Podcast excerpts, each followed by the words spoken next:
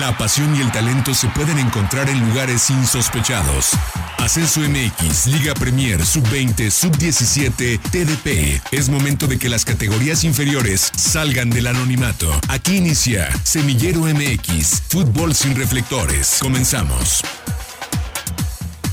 Hola, ¿qué tal? Sean ustedes bienvenidos a una nueva edición de Semillero MX Radio, el único espacio radiofónico destinado para hablar de todo el fútbol profesional que no tiene reflectores, el fútbol profesional que día a día, semana a semana, forja a las nuevas joyas del fútbol mexicano. Hoy con un programa bastante especial, el tercero de este año, abocado para hablar de todo lo que se viene para el engramado de las elecciones mexicanas de categorías inferiores. Mucha información en el inicio de año hay cambios estructurales y también de figuras en el fútbol femenil, estaremos hablando de ello, y también de la última convocatoria en la selección mexicana sub-20, cambios también al interior de la Federación Mexicana de Fútbol. Entonces, muy movidita está la actividad en selecciones nacionales. Y antes de entrar a tema, voy a saludar con mucho gusto en algún punto de esta ciudad de Guadalajara, Arturo Benavides. Artur, bienvenido a una nueva edición de Semillero MX. Era, ¿cómo estás? Con el gusto de saludarte a ti y a todos los amigos que nos siguen a través de Semillero MX. Aquí estamos, listos para platicar. Sí, como bien mencionas, un programa destinado a las elecciones nacionales de México en todas sus categorías. Hay información. También saludo con mucho gusto a Alexei Arce. Alexei, bienvenido a Semillero MX Radio. Hola, Gera, Arturo, amigos de Semillero MX que nos siguen miércoles a miércoles, con el gusto de saludarlos. Y bueno, eh, como ya adelantabas tanto tú como Arturo, eh, una semana con mucha información, particularmente, particularmente el día de ayer eh, en el aspecto de selecciones nacionales femenil, hubo cambios en la estructura deportiva que bueno, ya más adelante estaremos platicando y entrando también en la rama varonil, también se hace oficial algunas cuestiones que quedaban pendientes en el tema del olímpico, que ya prácticamente Gera está a la vuelta de la esquina. A ver, haciendo un pequeño ejercicio de, retrospección, hay que recordar que en marzo del año pasado, del año 2020, estaba pactado a jugarse el torneo proolímpico, este torneo organizado por la CONCACAF, la Confederación de Norte, Centro, de Norte y Centroamérica y el Caribe eh, del fútbol. Eh, que era la única zona geográfica del mundo que faltaba por mandar a sus representantes de cara al fútbol olímpico de Tokio 2020. Ahora estos Juegos Olímpicos que siguen en vilo, pero que están puestos para llevarse a cabo a mediados de este año. Y bueno, con este tema de la pandemia se tuvo que cancelar y también estaba en el limbo porque no se sabía si, si se iba a jugar, no se sabe si se van a llevar a cabo los Juegos Olímpicos, entonces no se sabía a bien cómo se iba a organizar la CONCACAF para mandar a sus, a sus representantes. Y por fin a inicios de esta semana se ha dado a conocer que siempre sí se llevará a cabo el torneo proolímpico en la sede pactada en esta ciudad de Guadalajara y en unas fechas un tanto parecidas, obviamente con el tema de la pandemia se llevará a cabo eh, a puerta cerrada, pero bueno, los grupos ya se tenían, la organización también ya estaba. Y de ello eh, habló John de Luisa, el mandamás de la Federación Mexicana de Fútbol. Vamos a escuchar a John de Luisa afortunadamente, bueno, recordar primero que este es un torneo organizado por la CONCACAF y en el caso particular eh, del preolímpico que se llevará a cabo en eh, la ciudad de Guadalajara, en los estadios del Atlas y del Club Guadalajara. La contraparte organizadora es el gobierno estatal y a través de ellos se ha estado trabajando, sabemos de que esto iba a ser eh, justamente el año pasado, en mismas fechas de marzo, se ha estado trabajando con ellos. El, apoyo del, gobierno del estado de Jalisco ha sido extraordinario. Eh, la CONCACAF está ultimando ya los detalles de los diferentes protocolos. La CONCACAF de la mano de FIFA tienen sus propios protocolos. Afortunadamente el fútbol en Guadalajara ya lleva, aún dentro de la pandemia, ya lleva muchos meses operando y tenemos grandes aprendizajes. Y obviamente dentro de ya la cachucha de selecciones nacionales, pues está en poder lograr uno de esos dos boletos para las Olimpiadas de Tokio, Japón, en, agosto de este año. Ahí están las palabras del ingeniero John de Luis, el presidente de la Federación Mexicana de Fútbol. ¿Cómo están? Con el gusto de saludarlos. Tenemos fechas 18 al 23 de marzo, es decir, en cuestión de dos meses estaremos ahora sí disputando este torneo preolímpico que dará los últimos boletos para Tokio 2020 y que tendrá a los mismos grupos, sí, los que iban a ser el año pasado, México, Estados Unidos, Costa Rica y República Dominicana en el grupo A, Honduras, Canadá, El Salvador y Haití en el grupo B, todos contra todos, a jugarse en el Estadio Akron, a jugarse en el monumental Estadio Jalisco. Dos clasificarán por cada grupo y los dos finalistas avanzarán a los Juegos Olímpicos de Tokio 2020. Por el momento no tenemos los calendarios, es decir, no sabemos cuándo va a jugar quién contra quién y en dónde. Y hay otra situación, el tema de las transmisiones. Por lo pronto ha dicho CONCACAF que se va a transmitir todo el proolímpico a través de su aplicación a espera de ver si existe por ahí alguien que se quede con los derechos de transmisión. Sí, ahí está el pronunciamiento del máximo jerarca de la Federación Mexicana de Fútbol, que el pronunciamiento es simplemente confirmar que sí se va a llevar a cabo el proolímpico y que todo el tema de la operación lo, va a llevar con CACAF, que es el, encargado de, de, operar este, este torneo. Por lo mismo el tema de las transmisiones creo que ah, en algún momento se tendrá que llegar, a, algún acuerdo para que alguna televisora nacional abierta pueda llevar los partidos.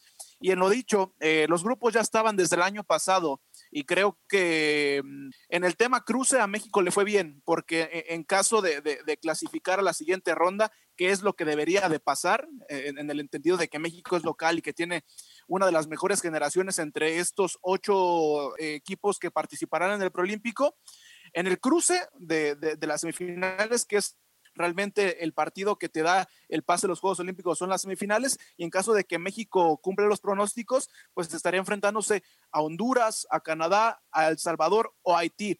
Ojo, no hay que menospreciar el grupo de México porque me parece que a pesar de que en el tema cruce le fue bien, el grupo no es nada fácil, ¿eh? Estará enfrentando a Estados Unidos, a Costa Rica y a República Dominicana. En el calendario original, México iba a, iba a abrir contra República Dominicana, que también en el entendido es un, es un inicio fácil, pero después habrá que enfrentarte a la poderosa Estados Unidos con esta generación dorada que están creando, después a Costa Rica, que siempre es difícil, y bueno, eh, por a eso me refiero con que no es un grupo fácil para México. La otra es que como va a ser en fecha FIFA, México podrá acceder a todos los jugadores que tenga en cuenta el Jimmy Lozano. Y, ya nada más para completar en el tema administrativo, el mismo John de Luisa informaba, ¿no? Lo que ya también eh, era de esperarse, que bueno, el preolímpico se llevará a, puerta cerrada. Ya nada más para terminar, eh, haciendo un poco de memoria, habrá que, habrá que recordar que, bueno, esta categoría que dirige hoy Jaime Lozano no le fue del todo bien antes de la preparación para el preolímpico, entonces eh, no tendrá por qué confiarse, pero lo hemos platicado y lo platicamos el año pasado, eh, que tiene calidad de sobra esta selección. Sí, es una generación muy importante, comandada por Jaime Lozano, pero bueno, habrá que esperar al mes de marzo para que México pueda hacer válido los pronósticos. Ya después, si los Juegos Olímpicos se llevan a cabo o no, será otra historia. Y damos un cambio de cancha, seguimos con las selecciones nacionales, pero hoy, ahora bajamos un poco la categoría y llegamos con la selección sub-20, eh, hoy en día dirigida por Raúl Chabrán, que también al inicio de esta semana ha presentado la primera convocatoria del año, una convocatoria atípica nuevamente porque, bueno, es la primera concentración del 2021, pero básicamente será para que el profe Chabrán empiece a ver a esta generación que le ha transmitido el Chima Ruiz después de aquel gran Mundial Sub-17 en Brasil en el año 2019 y que este año estaba puesta para disputar el Mundial Sub-20 en Indonesia, pero por temas ya conocidos se estará aplazando, no tendremos mundiales ni sub-17 ni sub-20. Y bueno, todo este año y el que sigue tendrán que estar trabajando en el CAR, en la Federación Mexicana de Fútbol, para ir preparando esta generación de cara a los siguientes compromisos internacionales. Se hizo una convocatoria de 25 jugadores donde resalta que no hay convocados de los equipos tapatíos, algo totalmente atípico, no hay jugadores ni del Atlas ni del Guadalajara. Y bueno, resaltan algunos nombres como los de Bruce Mesmari, eh, Santiago Muñoz, el mismo Gerardo Magaña, portero del Mazatlán, jugadores que ya fueron parte de aquel Mundial Sub-17 en Brasil y también algunos otros jugadores que ya están teniendo actividad en la primera división como Ramón Juárez y Santiago Naveda del América y Luis Gabriel Rey Mejía del Mazatlán. Pero ojo, hay otro nombre que también llama mucho la atención, se llama Benjamín Ignacio Galdames Millán, el único jugador de estos 25 que juega fuera de México, es parte de la Unión Española de Chile. Y para que nos platiquen un poco de este interesante mediocampista mexicano con ascendencia chilena, saludamos con mucho gusto a Felipe Almazán desde Santiago de Chile. Felipe, bienvenido a Semillero MX. Hola, buenas tardes Gerardo, buenas tardes a todo el equipo. Muchas gracias por la invitación y feliz de aquí a aportar un poco de información sobre una de las grandes promesas del fútbol chileno, aunque sea en este caso mexicano, que es Benjamín Galdán. Sí, sí, justamente estábamos revisando la convocatoria. Llama la atención ver a, un jugador que no sea de un equipo de la primera división mexicana, que sea del fútbol chileno y que sea mexicano. Benjamín Galdames, ¿qué nos puedes platicar de este mediocampista? Bueno, primero hay que contextualizar que la familia Galdame en el fútbol chileno se le considera un clan. Eh, lo primero, Pablo Galdames, el padre, jugó muchos años en Vélez Sarfield, en la Unión Española, en la Universidad de Chile y también tuvo su paso por México, donde nació Benjamín, que es el más pequeño de los tres hermanos. Y bueno, hay que contextualizar también a los otros dos hermanos, que son Pablo Galdames, actual mediocampista de Vélez Sarfield, una de las figuras del fútbol argentino este último tiempo, sobre todo a la vuelta a la pandemia, y eh, él es parte recurrente de la selección chilena adulta. Después viene Tomás Galdames, que juega en la Unión Española, comparte equipo con eh, Benjamín Galdame. Al final todos los Galdames salen de la Unión Española eh, y él es titular en este momento de la Unión Española. Tomás es central, central zurdo. Ahora, el último caso que el que nos trae aquí es el de Benjamín Galdames. Benjamín Galdames es un medio centro ofensivo extremo derecho con mucho talento, eh, con la pelota pegada al pie. Mediocampista mucho más técnico, tiene 19 años, solo tiene 8 partidos eh, en el profesionalismo de esta temporada con la Unión Española. Eh, bueno, también Benjamín Galdame él eh, estaba con la oferta de ser parte de la selección menor chilena, en este caso de la sub-20 o de la selección mexicana, y él eh, asegura en un, en un post de su cuenta de Instagram que él prefirió, porque él se sintió más cómodo y él sintió que podía defender mejor esa camiseta, al él elegir la, la selección azteca en este caso. Y bueno, eh, al final ustedes ganan en este caso un mediocampista con mucho toque, con mucho vértigo, eh, suele caer a la banda derecha, por eso a veces cambia su posición de medio centro 10-8 natural, por decirlo de alguna manera, a caer a una banda derecha y ocuparlo de extremo nato. Eh, tiene mucha velocidad, aunque no es su mayor virtud, y más que nada tiene un buen golpeo, respetable, y tiene buenas características como para ser un jugador importante, sobre todo dentro de las ligas latinoamericanas. Todavía no le he visto suficientes virtudes para ser un jugador muy relevante a largo plazo, pero sí tiene la materia prima como para llegar a serlo en un futuro hipotético. Hola Felipe, ¿cómo estás? Arturo Benavides, gusto saludarte, agradeciéndote estos minutos para Semillero MX. Oye, platicas bien de Benjamín, nos das, su historia. Eh, ¿Cuánto tiempo tiene con, esta Unión Española ya siendo parte del primer equipo o del equipo estelar? Porque hablamos de que es un muchacho de, 19 años de edad y, de repente, a mí algo que me ha llamado mucho siempre la atención del fútbol sudamericano es que allá siempre los procesos son desde muy pequeños se les da la oportunidad. Es decir, allá vemos a jugadores de 18, 19 años ya consolidados o, ya tratando de ser hombres importantes, tomando el rol protagonista de los equipos. Y acá, hoy, hoy repasamos la, la selección sub-20 de México y salvo un par que tienen minutos y que van sumando ocasiones, ninguno es titular indiscutible acá. ¿Cómo está el caso de Benjamín allá en, Chile? Como ya bien mencionaba, eh, todo el clan Galdames está muy ligado a esta institución, que es la Unión Española, una institución muy tradicional y también se le conoce como una de las mejores canteras del fútbol chileno. Entonces, digamos que el clan Galdame se formó en una de las mejores canteras del fútbol chileno, particularmente hablando de Benjamín Galdames. El tema es que el puesto que él podría ocupar para entrar de lleno en el equipo titular lo tiene Carlos Palacio, que es en este momento la mayor joya del fútbol chileno Entonces, claramente Benjamín Galdames tiene una competencia muy dura ahí, pero, eh, por ejemplo, ya se está viendo que es el eh, jugador 13, 14 de Ronald Fuente en la planificación de los partidos. Por ejemplo, minuto 70, minuto 80, ya está empezando a agarrar minutos y esta asistencia que dio hace un par de partidos ya también le genera cierta confianza para poder seguir ganando minutos uno puede ser optimista con el presente de Benjamín Galdame, debido a que al tener estos minutos que va eh, teniendo y al irse ganando la confianza de Ronald Fuente, puede ser eh, una figura bastante preponderante dentro de este equipo joven que anteriormente mencionaba. Y sobre todo puede ser muy importante si es que Carlos Palacios llega a salir de la Unión Española, que es muy probable que salga esta, esta temporada, porque ahí tiene el puesto literalmente para él solo, sin ninguna competencia, y claramente sería el más apto para, para ser el titular y obviamente compartir titularidad con su hermano Tomás. Oye, Felipe, una última eh, y agradeciéndote estos minutos y esta conexión. Eh, Pablo Padre eh, llegó a México por allá de la primera década de los 2000, Cruz Azul fue donde, donde más hizo carrera, pero si no mal recuerdo, no fueron tantos años, ¿no? Los que estuvo en México. Digamos que vino, nació su hijo, porque los otros sí son chilenos, ¿no? O sea, eh, el caso de Pablo, que, hoy juega en Vélez, y el caso de Tomás, eh, eh, o sea, vino a México a tener a Benjamín. ¿Qué tanta realidad existe esa conexión ahora que nos platicabas del post de, de redes sociales?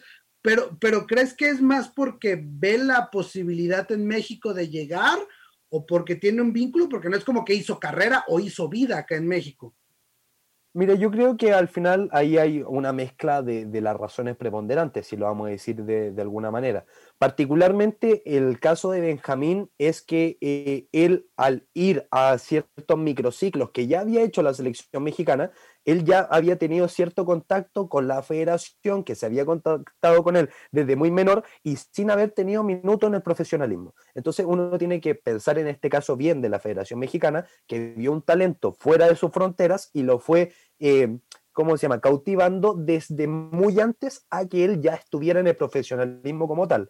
Ahora, claro, como tú bien dices, Pablo Galdames padre no estuvo mucho tiempo en el fútbol mexicano y yo creo que al final el interés que depositó la Federación Mexicana fue mayor al que depositó la Federación Chilena en él, y él se sintió más, arropado y además creo que tiene muchas más posibilidades de llegar a la selección mexicana en este caso, no solo en las menores, sino a largo plazo que en la chilena, porque si uno ve ese puesto en este momento, el extremo derecho, que sería su segundo puesto natural, está cubierto por Alexis Sánchez, Así que muy difícil que él pueda tener una oportunidad ahí. Y de medio centro ofensivo, Chile siempre ha estado sacando bastantes talentos. Entonces, la verdad, el puesto o la cabida que puede tener Benjamín Galdames en una hipotética futura selección chilena no es mayor al que podría tener en la selección mexicana. Por lo tanto, se entiende que hay una mezcla de ambas razones, tanto por lo que él se sentía cómodo por el interés de la federación, como por las posibilidades de llegar por las posibilidades reales de llegar a una selección mayor y ser importante en este caso.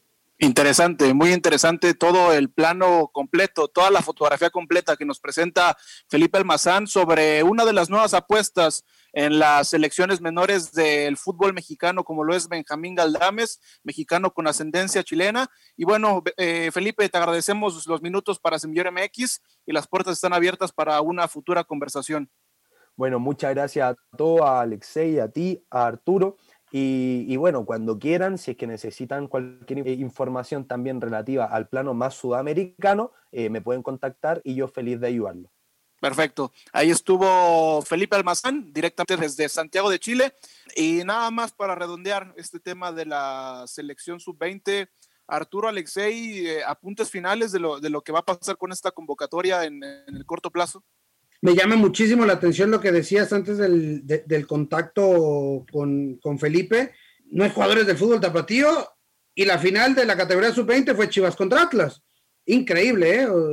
Lo de esta categoría. Sí, y que también, ah, siguiendo con esta tendencia de eh, jugadores tapatíos, eh, bueno, ya lo mencionaba también Gera, ¿no? Esa misma generación que llegó a la final con el Chima Ruiz, eh, muchos de ellos se encuentran ausentes también, eh, corrígeme si, bueno, alguien si me puede corregir si estoy mal, eh, incluso están ausencias de los jugadores del Puebla que, acaban de firmar con, con el Villarreal. Eh, creo que sorprende también ahí por, un lado. Y, con el contacto de, Felipe es completamente eh, sorprendente el hecho de que se esté volteando a ver también a jugadores mexicanos en, en Sudamérica. Sí, sí, eh, eh, una convocatoria rara, si, si queremos encontrar algún adjetivo, porque sí, insisto, no, no hay muchos jugadores. A, a bote pronto solamente encontramos tres de aquella selección subcampeona sub-17 en Brasil. No está en el caso de los jugadores del Puebla, no hay elementos del Atlas y del Guadalajara. Y nada más para remarcar otra vez, solamente aparecen aproximadamente tres jugadores con minutos en primera división. El último que hizo eh, debut fue esta última jornada número dos, el jugador de Mazatlán, Luis Gabriel Rey Mejía, que debutó contra los Pumas en Ciudad Universitaria. Pero bueno, eh, ahora vamos a, cambiar de cancha y llegamos a las selecciones mexicanas femeniles, donde se ha dado todo un cambio desde la raíz y para ello eh, vamos a un, a, un, a un que tenemos de, de Gerardo Torrado y regresamos para comentar. La intención es tener en, la estructura siempre a los mejores jugadores en su mejor momento, calificar a todos los torneos oficiales, estar en el top 8 en todos los torneos que participemos y mejorar lo realizado en, torneos anteriores. Queremos ganar, pero queremos eh, ganar haciéndolo de cierta manera.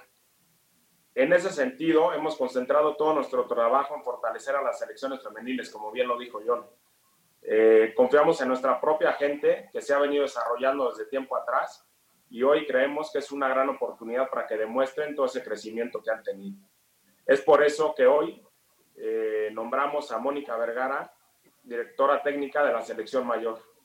Como futbolista, Mónica participó en la primera Copa de Mundial de la FIFA para nuestro país en Estados Unidos 1999. En el 2011 Inició su carrera como entrenadora al asistir a la Copa Mundial de Alemania como auxiliar técnico.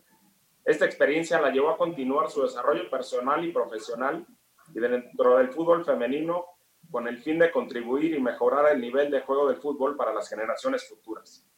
Y como esta reestructura este, también impacta en, en nuestras otras elecciones, decidimos también impulsar a Maribel y Ana, Hoy en día Maribel Domínguez pasará a ser la entrenadora de la sub-20. Y por último, Ana Galindo, que estaba dirigiendo a la selección sub-15 femenil, en estos cambios pasa a formar parte y a ser la entrenadora de la sub-17 femenil. Bueno, para poner en contexto sobre lo que sucedió ayer en la conferencia de prensa, el ingeniero John de Luisa acompañado de Gerardo Torrado, hizo el nombramiento oficial primero de Mónica Vergara como la entrenadora de la selección eh, mayor, posteriormente Maribel Domínguez de la directora técnica de la categoría sub-20 y Ana Galindo como entrenadora de la categoría sub-17, eh, después de que se hiciera oficial la salida del entrenador Christopher Cuellar, el eterno Cuellar que parecía que no tenía salida después de 15 años trabajando en selecciones nacionales, bueno, termina por eh, salir de, este, de la Federación Mexicana. Y ya solamente para redondear, dentro de los objetivos que mencionaba Gerardo Torrado, eh, es ingresar en el top 8. Hoy México se encuentra en la posición número 28 y en esta lista de, los ocho, de las ocho mejores selecciones está Estados Unidos, Alemania, Francia, Países Bajos, Suecia, Inglaterra, Australia, Brasil y México. Regresando nuevamente con lo de Christopher Cuellar, justamente le preguntaban al ingeniero John de Luisa por qué había salido y bueno, eh, esto fue lo que respondió. Más que los motivos de salida de Christopher, a quien merece nuestra admiración y nuestro respeto, a mí me gustaría hablar de los motivos de llegada de, de, Mónica y creo que su trabajo, como bien lo platicó Gerardo en su exposición, su trabajo en la cancha, primero como jugadora y después como entrenadora, la bala yo tuve la oportunidad de una de mis primeras competencias como presidente de la federación fue convivir con, con Mónica en la parte final del Mundial Sub-17 de la FIFA, en donde se obtuvo el subcampeonato. Pude verla trabajar de cerca, corroborar lo que había escuchado de ella de, de mucho tiempo y me llena de orgullo que tengamos a una representante eh, del fútbol femenil como eh, lo es eh, Mónica Vergara a nivel internacional. Su capacidad, su pasión, su forma de trabajar la, le ha permitido llegar a donde está llegando hoy, sin lugar a dudas, a, empezar a, cosechar esa serie de objetivos, esa serie de frutos, tanto en lo deportivo como en la formación de las mujeres y en el empoderamiento que ella siempre ha luchado. Así es que creo que tiene méritos suficientes para no solamente llegar a la selección nacional femenil mayor, sino para consolidarse mucho tiempo aquí en, este proyecto y hacerlo extraordinariamente bien.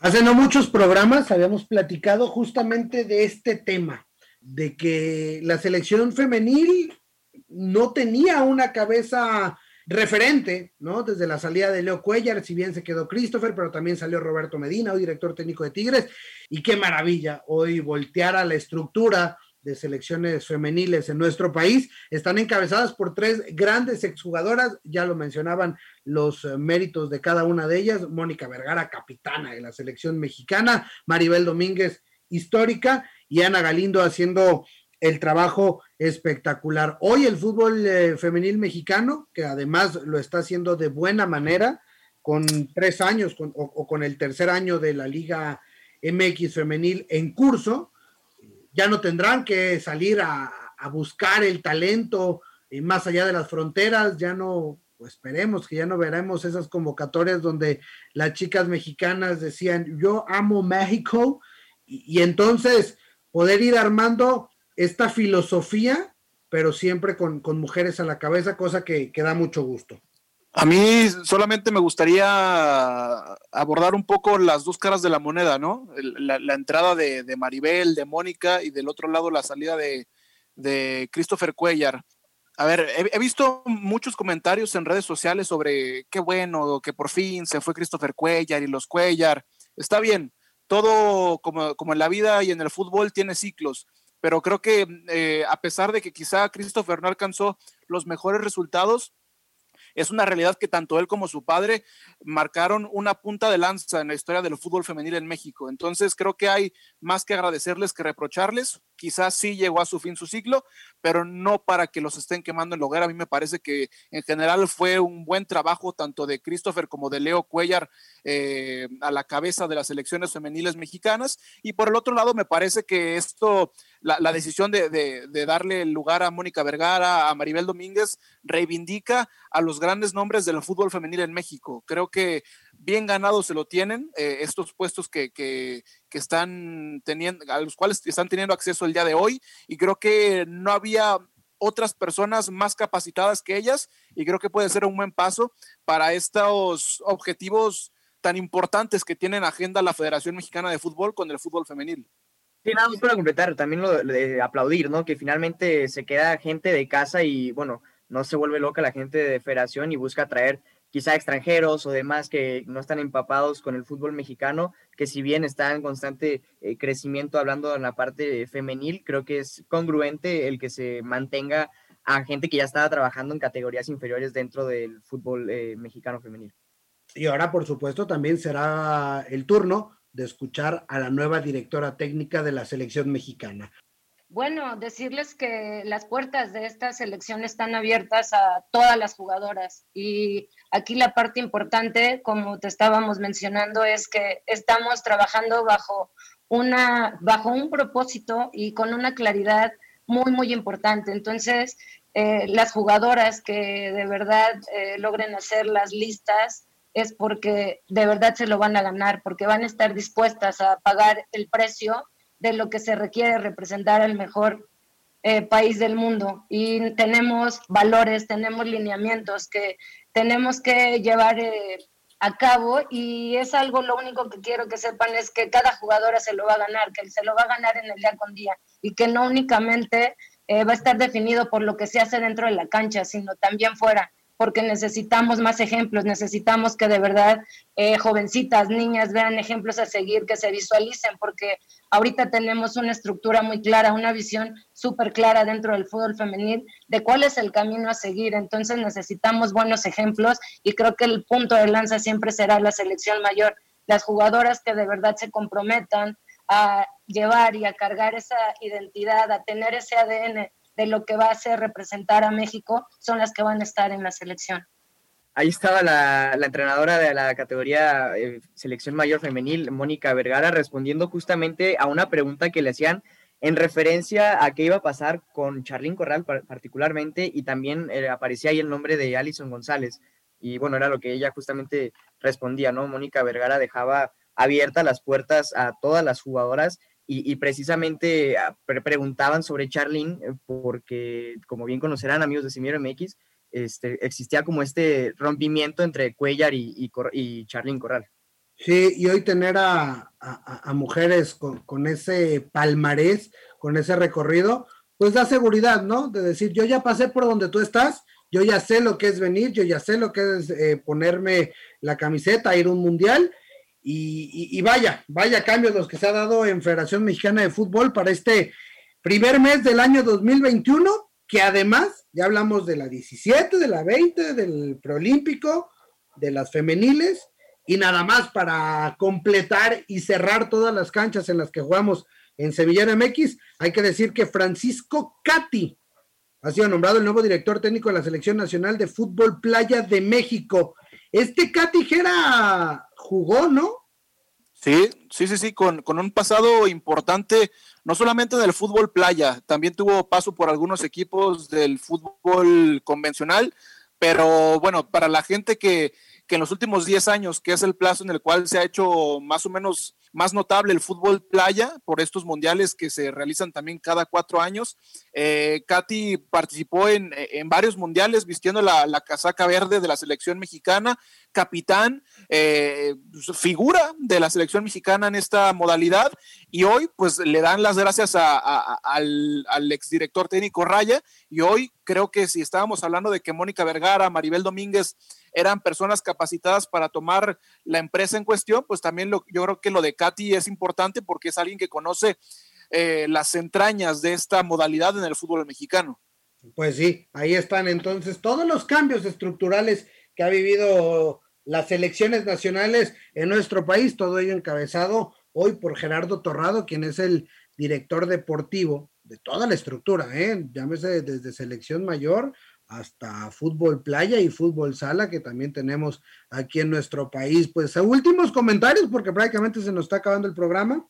Creo que es interesante, ¿no? Insisto, en la parte en la que se mantenga eh, esa parte clarificada en donde tienen eh, muy claro el, hecho de que la selección, sobre todo en el aspecto femenil, sigue siendo una parte formativa, ¿no? No tenemos 10 eh, años con una liga profesional y, por ello no se vuelven locos, insisto, en la parte de los objetivos y prometen campeonatos mundiales y demás. Entrar en el top 8 me parece muy congruente y participar en todas las competencias oficiales. También este, recordarles que justamente ayer se hacía oficial que tanto la liga, las categorías de la selección femenil no tendrá participación oficial eh, por esto mismo de la pandemia. Justamente este año se hizo también el comunicado de que el premundial estaría cancelado. Sí, importantes cambios estructurales están viviendo las elecciones nacionales. Se están yendo nombres que por mucho tiempo fueron las cabezas de las distintas modalidades de los selectivos en México, tanto en la femenil, el fútbol de playa, eh, categorías eh, con, con restricción de edad. Y bueno, estos cambios tanto en México como en cualquier latitud, serán calificados como buenos si vienen acompañados de resultados. Habrá que esperar que estas decisiones sean para el bien y para el desarrollo del fútbol mexicano en todas las elecciones nacionales. Gracias por acompañarnos. La próxima semana regresamos para seguir conduciendo el balón por las canchas de las divisiones inferiores del fútbol mexicano, aquí en Semillero MX.